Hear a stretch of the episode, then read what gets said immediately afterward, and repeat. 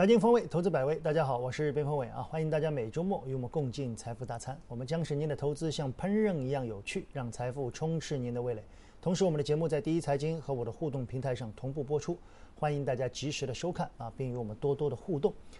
未来的两期呢，我们也要请来我们的老朋友啊，王世雄老师跟大家再聊聊中报以后啊，特别是今年有一些新旧的会计准则的一些变化，会引发整个市场对一些企业是不是会重新的评估啊？许多的资产会不会有一些变化？我们进入本期的财富大餐，好好来聊聊。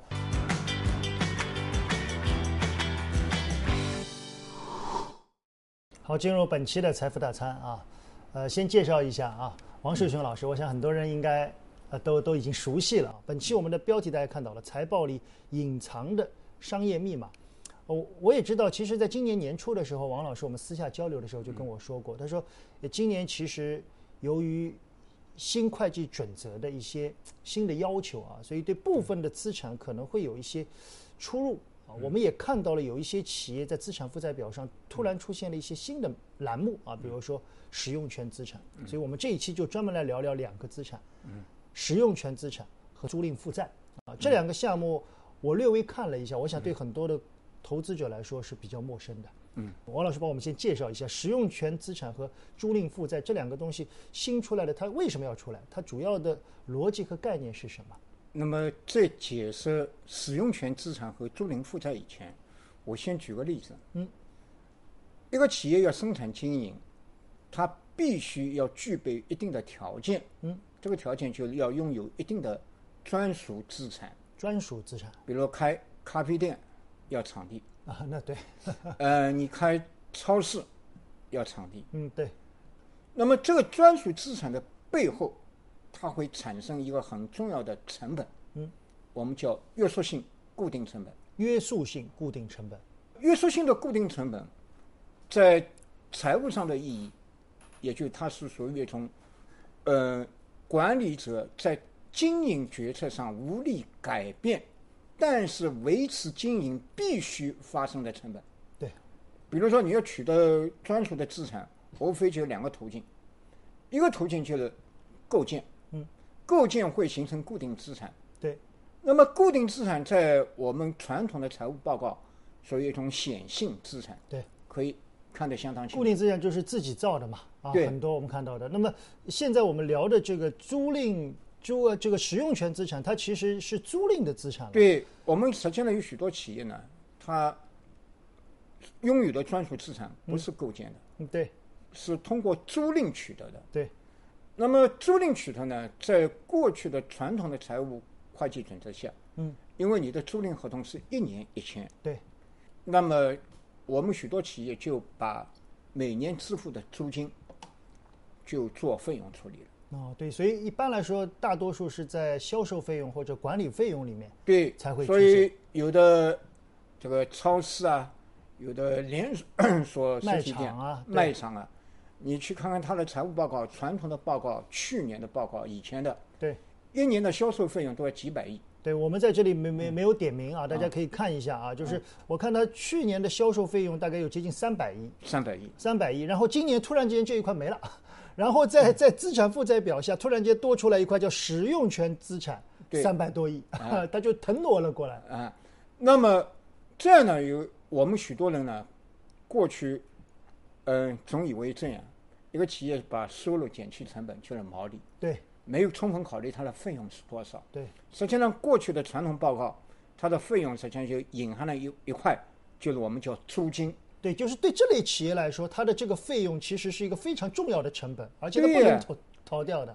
如果你一个企业毛利，比如说有二十万，嗯，你租赁场地的租金要五十万，因为不可能盈利的，对。那么，所以呢，许多人忽视了这一块租金以后呢，那么我们对一个公司的价值就会产生误判，嗯，那么对决策就会造成失误，重大的失误。那么我有些不理解啊，就是这一次的这种会计准则的变化，它的主要目的是让这类型的企业，它的很多变成资产负债表上的这个使用权、使用权资产。那么使用权资产未来也可能要像固定资产这样去做一些折旧。那么你听我说下去啊，嗯。呃，按照新的会计准则规定，那么我们有一个新的准则叫租赁准则。对，租赁准则，也就除了你价值比较低、期限比较短、临时性的租赁嗯。以外，所有的租赁，嗯，你必须确认使用权资产。那么，使用权资产的账面上的价值对，有四个部分组成。嗯。第一部分组成就是你租赁负债，嗯，就是你对应的租赁负债。对，对应的是负债，对，第二块就是你在取得这个租赁资产以前已经支付的款项。第三块就是你在签订合同当中所发生的各种律师啊、咨询啊、嗯，一些费，呃税费啊，对，那么直接费用。嗯，那么第四个，你租赁使用完完成以后，比如说，嗯、出租人嗯要求你对租赁资产进行恢复的，好将来恢复的还要有一些费用，对，也要发生那么四大费用，其中比重最高的就是租金。对，所以我觉得在这一次的转变以后，给我的一个感觉就是刚才王老师说的，比如说以前的一些卖场、超市啊，如果你光去看它的这个资产表，你会觉得它公司好像是轻资产经营。毛利也还可以，对啊其实它是如果现在这样一变，你就会觉得它像重资产的企业，我告诉你，没有真实除了金融业，嗯，所以轻资产公司以外，呃，还有以互联网公司，嗯，是属于轻资产公司以外搞软件的嘛。对，那么其他的几乎也找不到纯粹的轻资产公司。哦，那那其实如果这个改变以后，我觉得对市场可能会有一个比较深入的变化，就是市场以前给这类企业估值还是蛮高的，对啊，大家觉得它扩张以后啊，这个增速有时候在某个某某几年会非常非常的快。所以我们今年第一季度以后，许多快递公司报告出来以后，对，许多人掉眼镜了，大量的使用权市场的扩张啊，那么对应的后面一块就是租赁负债。对，什么叫租赁负债呢？租赁负债，因为你租赁呢，在财务上，你支付的租金，实际上是一种融资行为。因为为什么你自建场地、自建资产，你必须要一次性投资。对，你可以看起来就是一个长期融资，问他去租这个场地，人家帮你先付了，付完钱，对啊，所以理论上说你肯定要给人家利息。人家购置了呃资产，却被你使用了。对，比如说我今年签订一个房呃房屋的租场地的租赁，租金是一百万，对这个一百万的租金是一年的租金。对，那么这一百年呃一百万一年的租金包含了两个，再加上第一，我融资了连本带息一百万，嗯，所以按照新的会计准则规定，你必须要按照市场利率把一百万按市场利率计算的利息扣掉。比如说你按照市场利率分拆出去的利息是十万，嗯，那么你确认，嗯，租赁负负债，嗯，九十万啊，那么还有十万呢？怎么办呢？那就放到费用里面去了每个月作为利息按财务费用确认。啊，是这样去把它分拆开，好像给我的感觉确实更细了啊。对，所以呢，新的准则呃出来以后呢，呃，普通投资者你一定要看看，因为准则变化，本年度增加了，比如说使用权资产多少，那么租赁负债是多少？对如果一个企业的营业收入，嗯，比如说是三百万，对，营业成本一百二十万，嗯，那么收入减成本毛利一百八十万，一百八十万，但是你一看使用权资产两百五十万，你这样企业你就称作叫不可抗拒了。那么为什么有人要问呢？那么有许多企业连锁经营的也好，服务业也好，快递也好，嗯，大卖搞卖场的也好，对嗯，考品牌自营的也好，对，刚刚开始搞为什么都很好？嗯。那么为什么过了几年以后都不行了？嗯，对，初期好像扩张的时候数据爆棚啊，就是收入啊各方面非我就常好。举个很简单的例子啊，嗯。简单好算一点嗯。啊，比如说我租赁这个场地，嗯。嗯，约束性的成本包括租金、工资、电费对。三项，对，我没有网络，啊，三项啊，算一年的费用算十万，嗯，啊，一个月的费用十万，呃一个月十万，对。那么我一个月的营销必须五千五千杯咖啡，啊，每杯咖啡的成本是二十块钱，嗯，对，还没这样算，对，还没包括他要用的咖啡的速溶咖啡的粉料。嗯，对，如果粉料两块钱，嗯，那么也就是说，如果我每杯咖啡是二十块钱，嗯，亏本。那么现在因为有现在权益资本参入，A 轮、B 轮、C 轮上来，嗯，对，烧钱，嗯，对，烧钱以后，我开始搞大幅度营销，嗯，对，消费满一百送六十，那么销量一下子扩大四倍。啊，对，本来一个月的营业务量是五千杯咖啡，嗯，现在变成两万杯，那么现在一个月的业务量就是两万杯咖啡。对，那么同样十万块钱的成本，两万杯的咖啡，每杯咖啡的成本只有五块钱了。啊，就是因为那个人员啊、租金啊、电费啊，它是固定的，它几乎不会过分的去变。对啊，那么这样一来以后，固定成本就摊薄了。嗯，那么你一份财务报告出来，毛利就大幅度提升。嗯，就明白告诉你：第一，我是一个毛利很高的公司；第二，我的呃有多少好的发展前景；嗯对第三，它的成长性怎么样？但是这种情况很难长期持续啊，那么其实是在透支未来嘛。对呀、你无论是刺激性营销也好，无论是用一种我们扩张性的呃这个野蛮性的扩张营销也好，任何产品的业务量都会饱和的。业务量一旦饱和，那么你的固定成本就无力消化；业务量一旦萎缩，那么你就这么样，很有可能就业业绩首先是下滑，嗯，这是第一步，我们称之为叫业绩下滑。第二步就是暴雷、亏损。我觉得今天这期节目啊，对很多的投资者来说，可能对这个我们今天说的这两项新的资产啊，一叫一个叫使用权资产，一个是对应的叫这个租赁负债。租赁负债呃，大家可能很多人是第一次听啊，我想大家应该有几个概念。我们今天做这期节目的主要目的是对那些连锁经营的那些企业，以前是放在费用里面的，大家给它很高的估值，觉得它毛利很高。但经过今天这样一说，大家如果你看到你的企业里面出现了使用权资产这一栏，而且量还比较大的话，你要把它相当于能不能相当于固定资产？就是就是相当于我们以前说的固定资产，你就是一个重资产的企业。按照新的会计准则规定，所有的使用权资产嗯是要折旧。第二，租赁负呃负债嗯跟使用权资产的差嗯，就是一块利息，对，这块利息进到财务费用。还要每个月增加财务费用。哦所以呢，那么有许多企业，我们用一句话来说，由于我今天给了大家一个新的名词，在财务上，嗯我们称之为叫约束性固定成本，固定呃成本。固定成本，对，约束性固定成本存在，那么就也就决定了这个企业经营风险的大小。呃，哪些企业有这种？我们可以突然发现，第一个我们称之为叫新零售的，嗯，新零售，最近股价都跌得很厉害，对这类公司的估值重新再进行修订，对大家保持一种警惕对，我。们在这里也给大家看到几个股价的走势啊，我们没有点名，但都是属于新零售相关的一些企业。那么包括还有品牌连锁经营，特别是自营的。啊，自营的，因为他有自己的门店，他要自己去租门店。对，所以我们有许多呃，国内的我们现在连锁经营还是粗野蛮式、粗犷式的，呃，自营。这种模式下的，你去看，嗯、这种公司今年报表开始出来了，使用权资产出来了，嗯，对，那么就是自己搞地上就自己搞直销的，嗯，对，呃，还有一种就是我们服务业，对，这些成本在过去是只是在销售或者管理费用上显现，很多人不理解，大家只是觉得哦，你销售费用大，对觉得你销售费用是可以弹性的。对啊，从现在来看，经过这期节目，我觉得大家要理解，这些费用其实是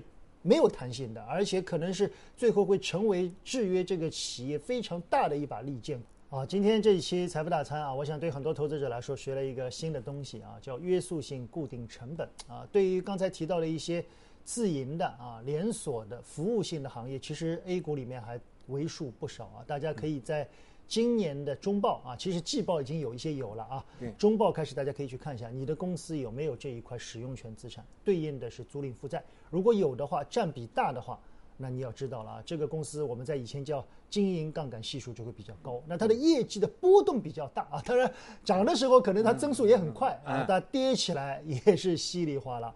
我们希望这期节目对很多投资者来说又学到了一些新的东西，好吧？我们这一期的财富大餐就到这儿啊，接下来进入本期的风味信箱。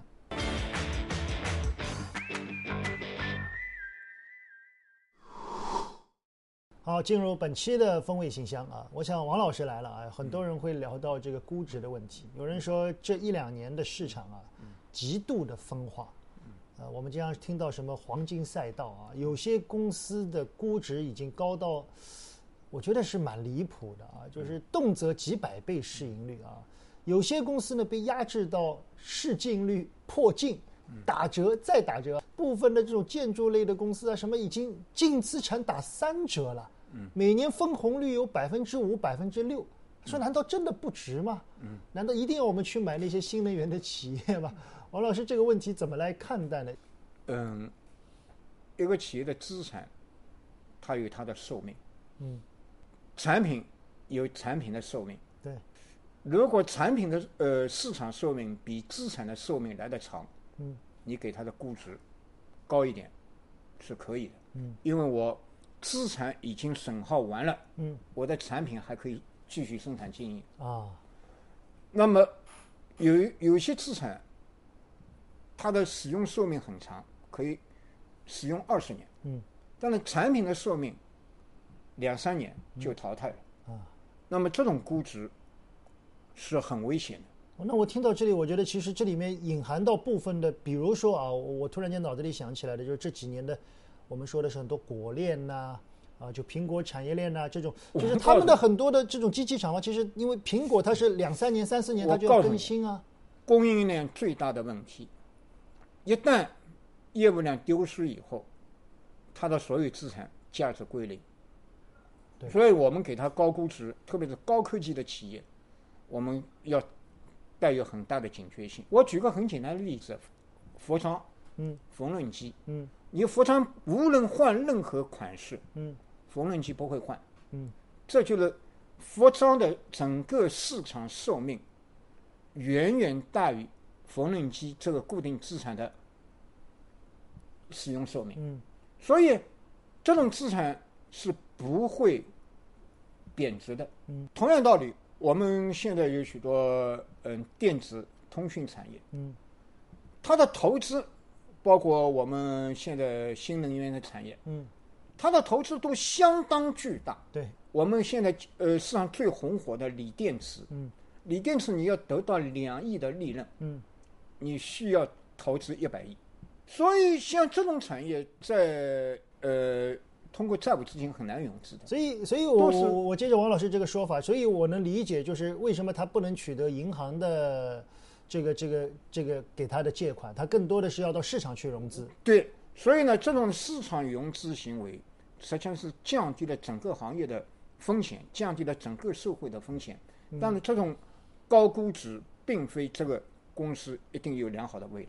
嗯，只是大家觉得这个行业现在发展的不错，对，所以给予它行业。但是有可能像王老师说，如果三四年以后，嗯由于它本身这个净利非常低嘛，它可能本本身会出现一些。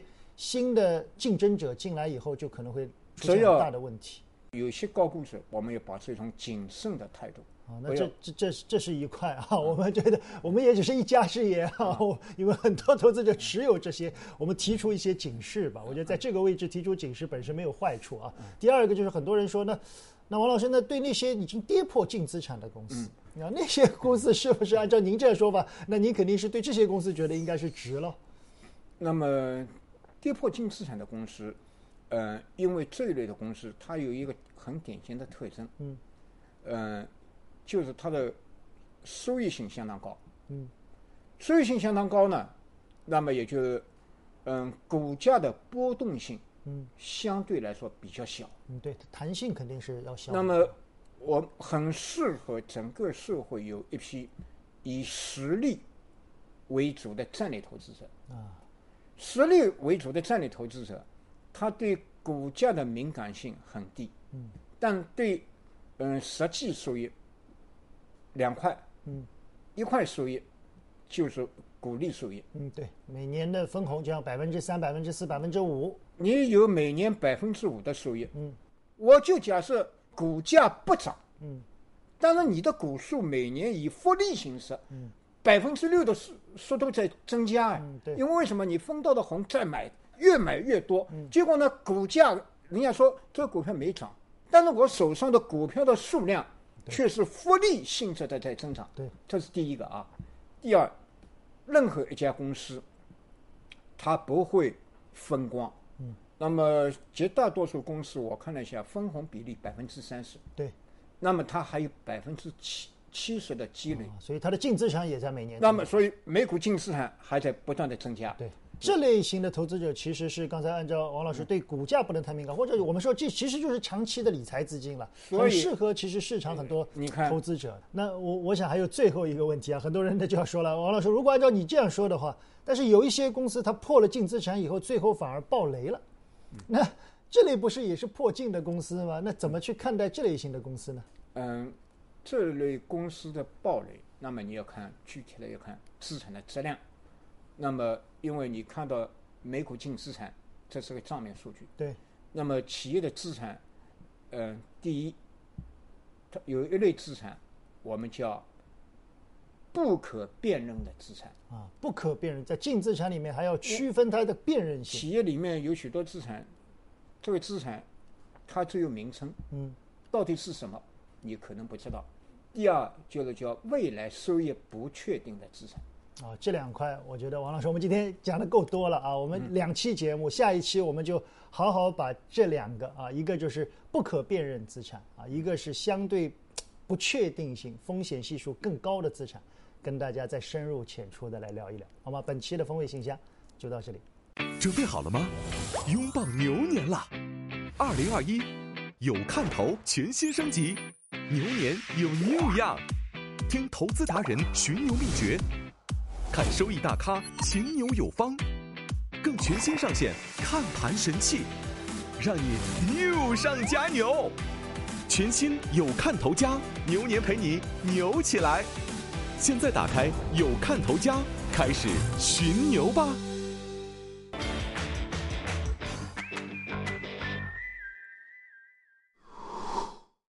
好，本期的财经风味啊，我们跟王老师深入浅出的聊了两个啊，一个是跟大家聊了在整个新会计准则下新出来的使用权资产啊，对应的租赁负债啊，这对很多的服务性行业，大家要去仔细的看一看，可能对它的估值，对它重新的理解有很大的帮助。之后呢，我们聊了估值啊，我想从王老师的眼里来看，我能够更清楚的看到一位价值投资者，就是他是更多的对资产进行定价，能了解。